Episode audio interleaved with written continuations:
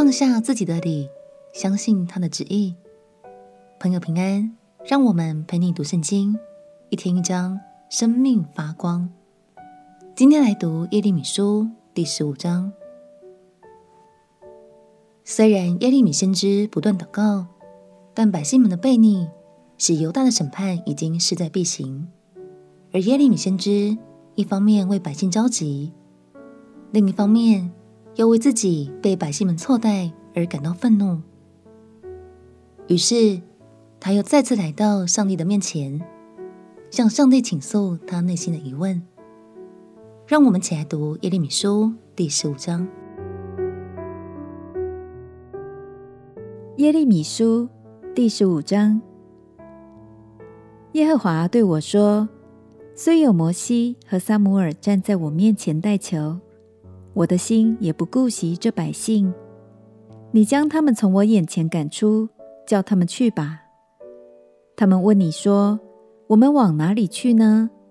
你便告诉他们：“耶和华如此说：定为死亡的必致死亡，定为刀杀的必遭刀杀，定为饥荒的必遭饥荒，定为掳掠的必被掳掠。”耶和华说。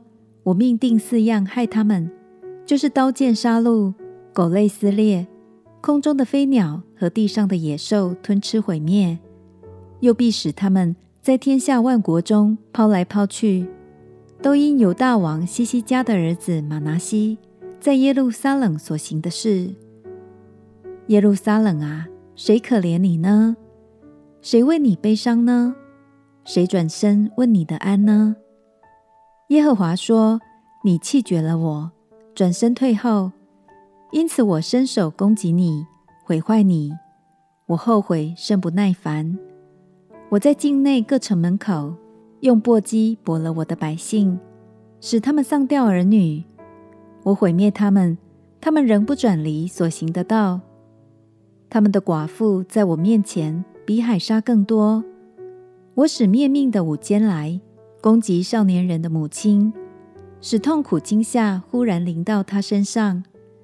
生过妻子的妇人力衰气绝，尚在白昼，日头忽落，他抱愧蒙羞。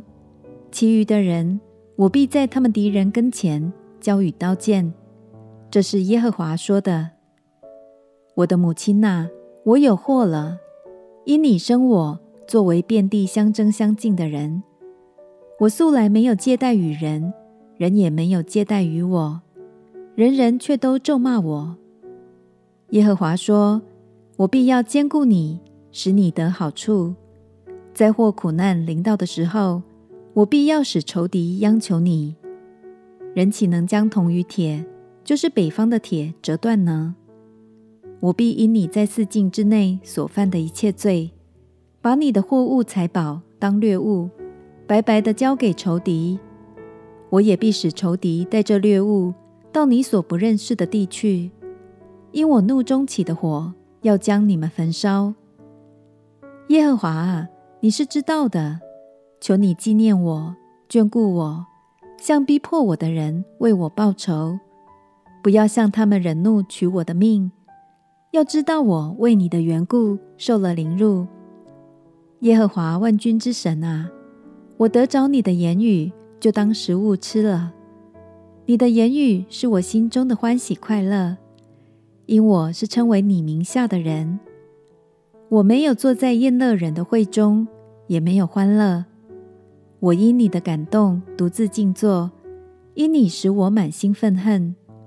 我的痛苦为何长久不止呢？我的伤痕为何无法医治，不能痊愈呢？难道你待我有诡诈，像流干的河道吗？耶和华如此说：你若归回，我就将你再带来，使你站在我面前。你若将宝贵的和下贱的分别出来，你就可以当作我的口。他们必归向你，你却不可归向他们。我必使你向这百姓成为坚固的铜墙。他们必攻击你，却不能胜你，因我与你同在，要拯救你，搭救你。这是耶和华说的。我必搭救你，脱离恶人的手，救赎你，脱离强暴人的手。